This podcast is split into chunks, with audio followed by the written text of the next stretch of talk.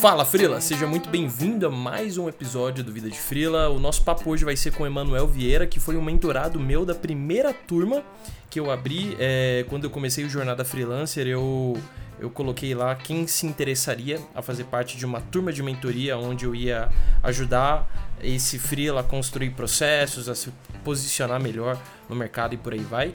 E o Emanuel foi essa surpresa e hoje o papo com ele é sobre Go Horse. Então, Emanuel, diz aí pra gente o que, que significa essa parada. Então, cara, é o seguinte, é, quando a gente é freelancer e até quando a gente trabalha em, em agência, alguma coisa desse tipo, a, a gente sempre está sujeito a muita modinha do mercado, né? Então, você vê o Scrum, a metodologia ágil e todo mundo falando de ah, trabalhe um dia e folgue todos os outros com essa metodologia e com isso você vai conseguir é, ter muito mais resultado. E aí, assim, a galera pega essas modas e eles simplesmente dizem que fazem e continuam fazendo a mesma coisa. E é, para isso surgiu um nome aí que quem é desenvolvedor, quem é programador, está mais tá mais ligado mais nisso. Ligado. A, galera do design às vezes não sabe que é a metodologia Go Horse, cara.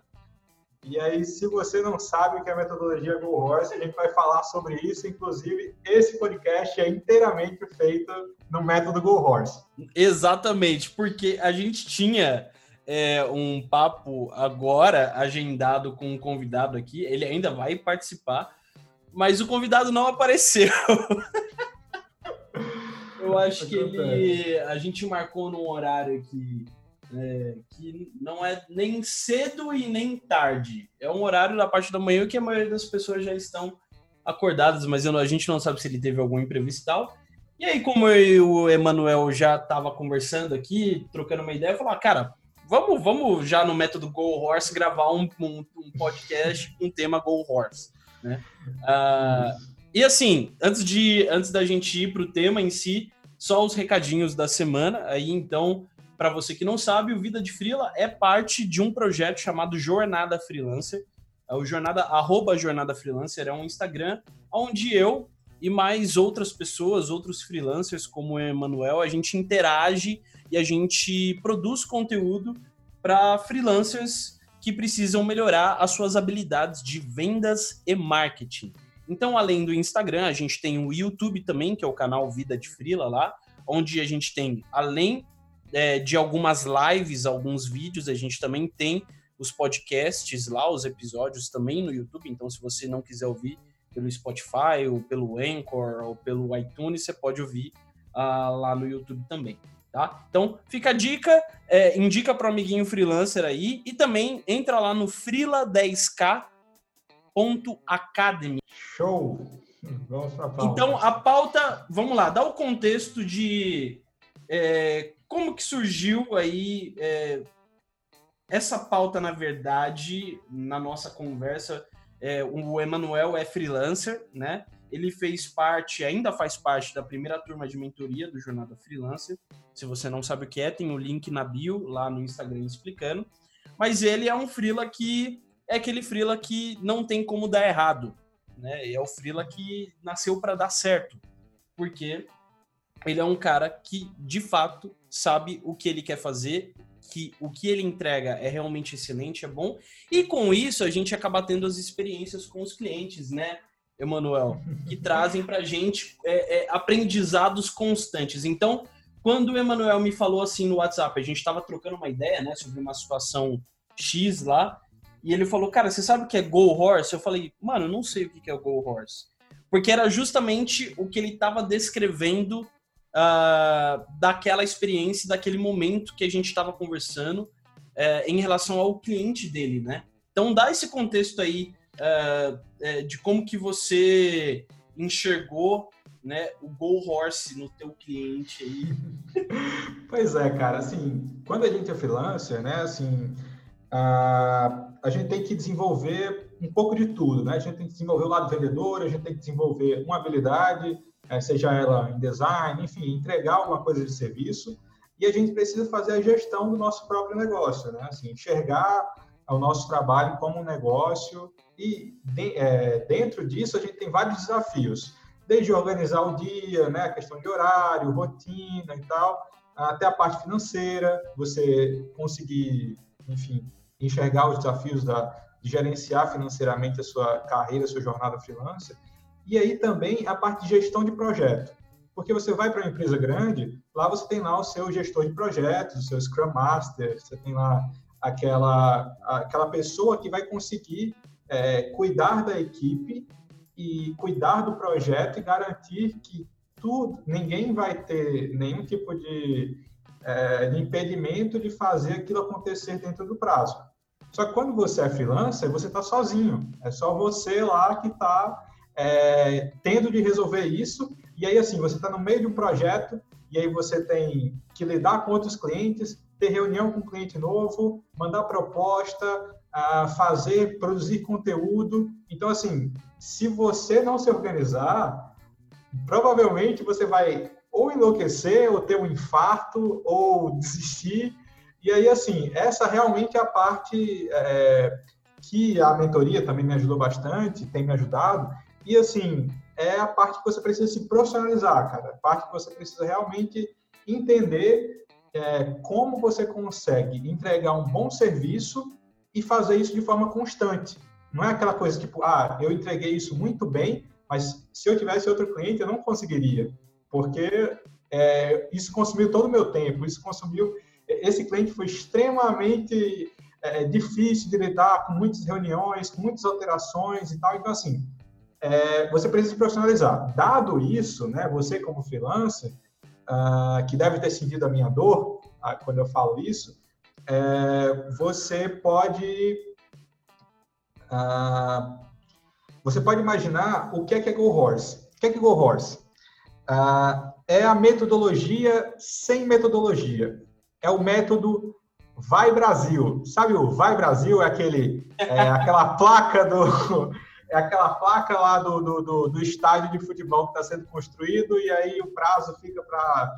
Na minha cidade, lá no interior do Rio Grande do Norte, ah, tinha um ginásio que, eu, ah, quando eu era pequeno, eu via e tinha lá prazo de entrega, ah, novembro de 2001.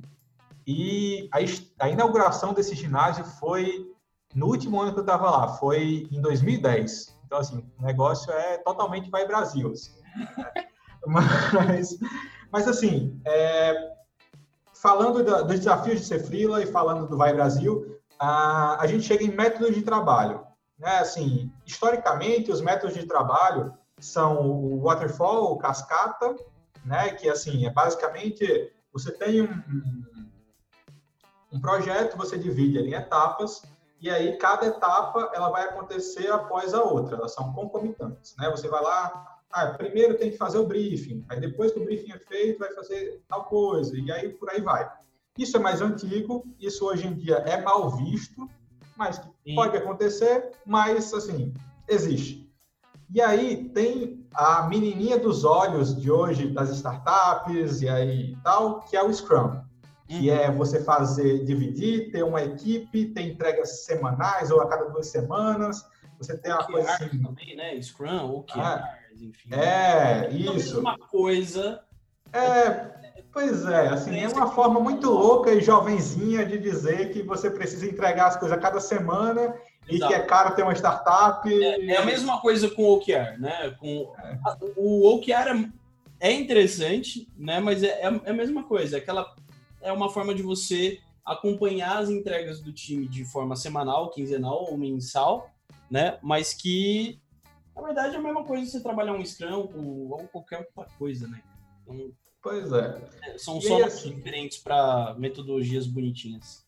Pois é. E aí, assim, a, a, quem faz gestão de projeto, uh, e eu estudei um pouco já sobre isso, tem várias metodologias, tem várias formas de trabalhar, várias formas de organizar uma empresa em torno de um projeto. Né? Então, assim, o método Go Horse é o método que olha para a cara do seu Scrum Master e faz aquilo que você tem vontade de fazer. Se você já teve um Scrum Master, é rir da cara dele. Porque, porque o método Go Horse, ele nada mais é do que você simplesmente sentar e fazer. E, nossa, quando eu falo isso, parece super legal, né? Olha, sem complicação, sem ter que preencher Trello, sem ter que preencher nada, sem ter que uhum. ficar movendo o ticket de lá para cá, é simplesmente fazer. E olha só como isso é legal. Assim, quando você vai fazer uma feijoada, quando você vai fazer um churrasco, quando você vai fazer alguma coisa do tipo, o método Go Horse ele funciona super bem. Ah, mas quando você precisa ter uma vida de fila organizada, quando você precisa ter ah, cuidar dos seus clientes, ter relacionamento com eles, uh, fazer report, fazer debriefing, fazer propostas, reunião, é, fazer briefing bem feito, fazer entrevista com o usuário aí, alô para os UX designers aí. Alô! E aí, e aí, quando você precisa fazer isso, se você não tiver organização, cara, você vai perder muito prazo, você vai perder muitos pontos em relacionamento com as pessoas, com seus clientes, e você não vai conseguir ter uma vida, cara. Que é justamente a, a beleza de ser. Isso eu entendi com a mentoria. A beleza de ser freelancer é justamente você ter a sua liberdade, entende? Boa. E aí, assim, é, quando, antes da mentoria, eu ficava, um ponto, um parêntese aqui, mas eu ficava assim, bicho, eu não tenho que fazer essa sexta-feira. Eu preciso fazer alguma coisa. Eu preciso procurar alguma coisa. Eu estou vagabundeando. Uhum. Porque é, se eu estivesse trabalhando num trabalho formal, eu estaria dentro do meu, do meu horário de trabalho. Sendo que a beleza de ser freelancer é justamente essa: é você conseguir ter um retorno financeiro mais legal, já que você tem uma, uma liberdade maior, mas também é, existe uma uma instabilidade, vamos dizer assim, para de certo é, modo. É, existe o, o desafio uh, de você conseguir ter uma previsibilidade, né? Todo mês sabendo que X vai cair na conta. Porém, a gente sabe que na vida freelancer muitas vezes construir essa previsibilidade ela é dolorosa ou ela demora. Então tem que saber lidar um pouco com essa instabilidade, que é uma das coisas, é uma das aventuras de ser freelancer. Uhum. E aí, assim, e você ter esse retorno financeiro maior e ter uma liberdade maior. Cara, a, se, a minha, se a minha esposa é, tiver uma folguinha, assim, a gente pode ir para uma praia, a gente pode fazer alguma coisa. É porque pode... você mora bem longe da praia, né, mano? Pois é, cara. Pé na areia, bicho. Entendi. Não, não moro pé na areia, não, mas. Vila, tá, é... tá liberado você mandar e-mails e comentários xingando o Emanuel, tá? É. Tá, pra, ele tá sofrendo com calor. Ah, tá liberado. Cara. Não, não, mas eu tô sofrendo com calor, cara. Aqui tá fora de série esse verão aí, essa primavera. Tá um podcast na areia, com o pé na água. E tá Tomando aguinha de coco aqui. Voltando. Mas é, é, um ponto só que eu, um adendo que eu quero fazer, cara, é, é, é muito legal isso que você falou, porque é incrível como 90%, vai, vamos quase generalizar, 99,9% dos freelancers trabalham no modelo Go Horse, né? Uhum. é justamente isso, é você trabalhar uh, quase que na força bruta em relação ao processo, a entrega, a rotina, todos os dias. E aí, quando você deixa de fazer aquela força bruta, você falar, não, eu vou me dar um tempo aqui de descanso, porque eu já fiz muita coisa na força bruta.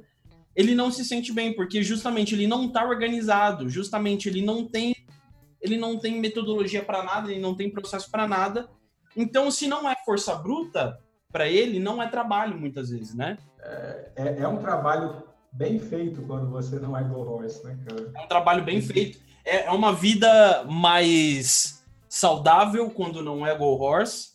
É uma vida com mais possibilidades uh, de tomadas de decisões coerentes em relação a qual desafio eu quero pegar, qual projeto eu quero pegar, se não é Go Horse, né? O Go Horse é justamente, cara, maravilhoso. Eu tô apaixonado pelo Go Horse. Eu vou, eu vou fazer, eu vou fazer uma camiseta aqui falado Frila não seja Go Horse. Uh, porque é justamente isso, né? Se é Go Horse, você não tem você não tem sustentabilidade. Você não é sustentável, né? Tem a logo do Go Horse, cara. Não, eu tô vendo aqui, cara, é maravilhoso. Eu, eu, cara, gente, tem um site chamado é soul.gohorse process. Lá dentro, lá dentro tem um, um, negócio, eu não sei quanto tempo tá, tá largado e tal, mas tá, é muito engraçado, tem um cartão de Natal Go Horse, velho. Sim.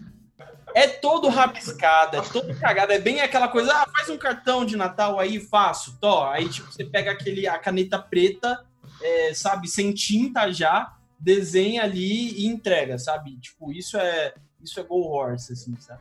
Pois é, tem até um checklist aqui. esse cartão de Natal aqui. Eu tô indo e mandando. Vai, vai mandar para a gráfica agora, para mandar para os clientes. É, eu vou mandar para os clientes, para os frilas desorganizados.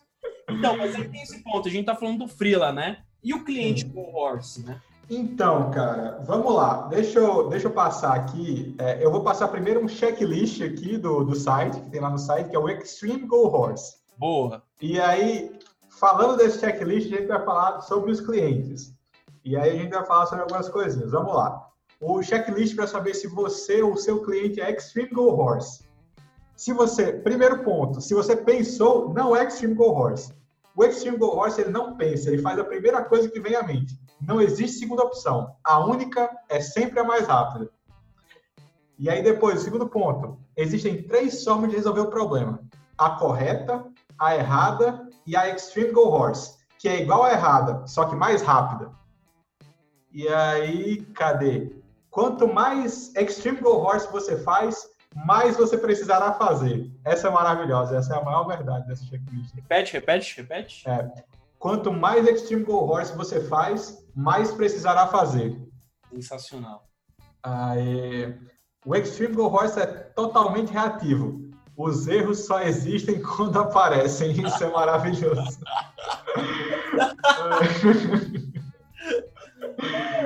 ai, ai. Ai, cara, eu tô apaixonado por isso. ah, o, o, o commit sempre antes do update. Nossa, isso é maravilhoso. Cara. Isso aí só para só desenvolvedores aí. Tá é, é. Aí, cara, o X... quem não é desenvolvedor, vai, vai caçar também, dá. É, um... vai dar uma olhada aí. Um é, o Extreme Go Horse ele não tem prazo. Prazos é, passados pelo seu cliente são meros detalhes. Você sempre conseguirá implementar tudo no tempo necessário nem que isso implique em acessar um banco de dados por um, um script malaco. ah, isso também é desenvolvedor. E aí, assim, mais, mais uma vez, para a galera que manja um pouquinho de programação aí, eu devia ter parado para pensar e escolher aqui uns mais universais para todo mundo rir no podcast, mas aí, como isso foi feito no método Go Horse, ah, mas aí fica a dica, né? Mostra, monta aí, Freela, é, o seu como, checklist Go Horse aí. Como foi feito no ah, método Go Horse aqui, então ninguém leu nada, ninguém organizou, tá tudo certo, só vai. Exatamente. Não, é, a gente tem uma pauta bem Go Horse aqui. Né? Então... pois é, cara. Então, assim, dá uma olhada nisso e, assim, o Go Horse já deu para entender como é louco. Assim. Mas aí que entra, tem um ponto importante, assim, de entender. Às vezes o Go Horse não é necessário? Pois é, cara. Às vezes o Go Horse ele é necessário. E assim, o Go Horse ele finda sendo. Vamos, vamos usar um, uma, uma, alusão aqui uh, de etapas, certo? É como se a organização do trabalho ela tivesse vários níveis. Níveis é melhor.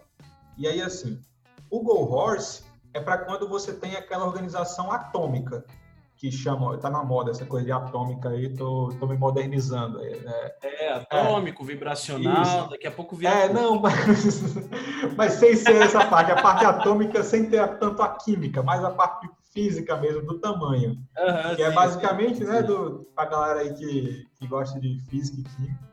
É, hum. é, você tem um átomo, né, que é supostamente, não é de verdade, mas supostamente a menor unidade possível de alguma coisa, da matéria, e aí a união dos átomos é que vão criando a, a matéria, né? que vão criando os compostos, que vão criando as substâncias, e aí vão criando as matérias, as coisas, as pessoas, o universo.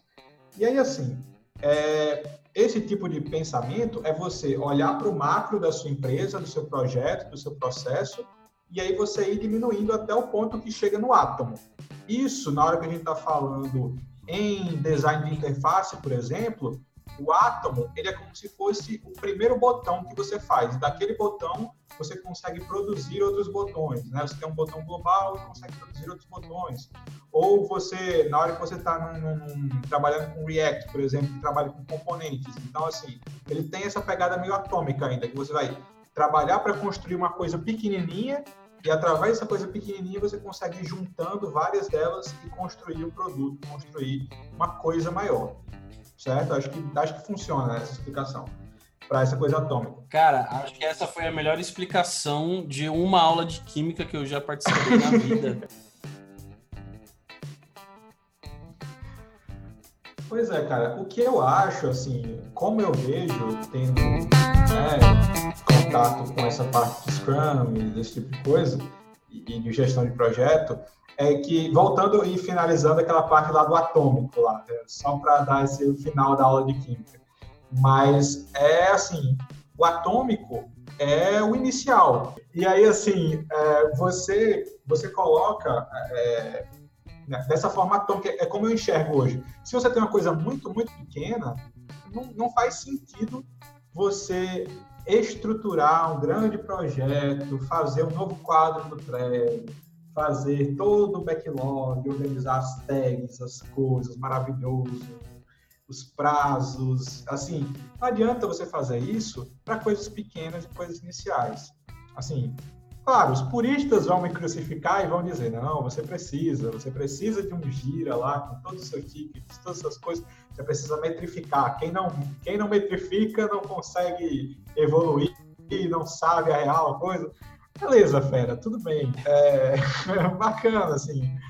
É, eu tentei e não funcionou, assim. Só essa função nova aí do, do Catalina é que tá, é que tá metrificando aí as coisas que eu faço e me dá um reporte depois. Mas fora isso, não dá certo, cara. Essa coisa de ficar louco e dando, e dando autorização para aplicativo ficar vendo tudo que você faz no seu dia a dia, eu mesmo eu, não confio, não. Um, um, jeito que eu descobri de tentar mapear as horas mais produtivas, uh, que foi até com o André Cia, que é um cara de copyright famoso aí no Brasil, uh, é você tem um aplicativo, você baixa no seu celular, eu nem sei qual é o nome mais do aplicativo, mas aí você consegue criar, é como se fosse um traqueador de hábitos. E aí você cria um hábito tipo de 8 às 9, de, 8, de 9 às 10, de 10 às 11, e aí você cria todas as horas que você trabalhou e aí você marca lá, você, ao final da hora você marca, essa hora foi produtiva? Aí sim ou não. E aí você consegue, depois de um tempo, você consegue, de certa forma, mapear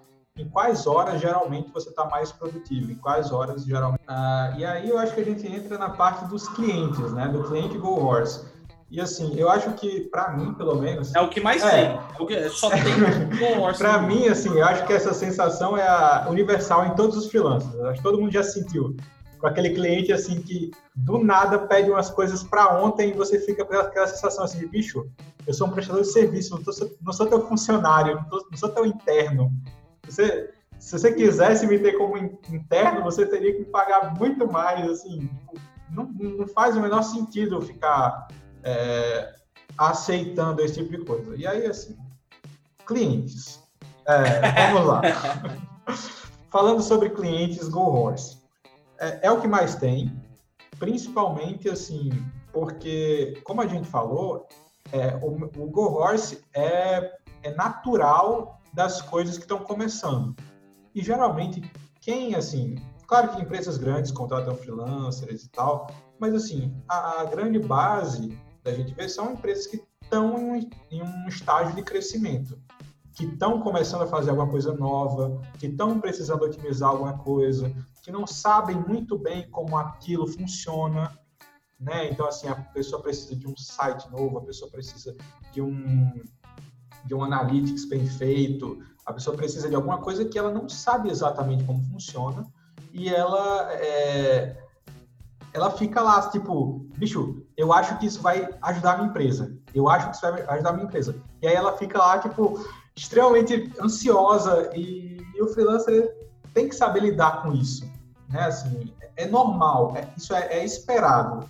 O que não é esperado é que o cliente chegue para você, não, já está aqui o briefing, aqui, eu entendo a, quanto isso demora para fazer, eu entendo que isso aqui exige um processo criativo, é, tudo bem, vamos lá, está aqui o seu prazo de três meses, está aqui a sua entrada de 50%, vamos lá, meu amigo, é, confio em você e vamos lá, nos vemos daqui a três meses, você vai me entregar esse projeto pronto.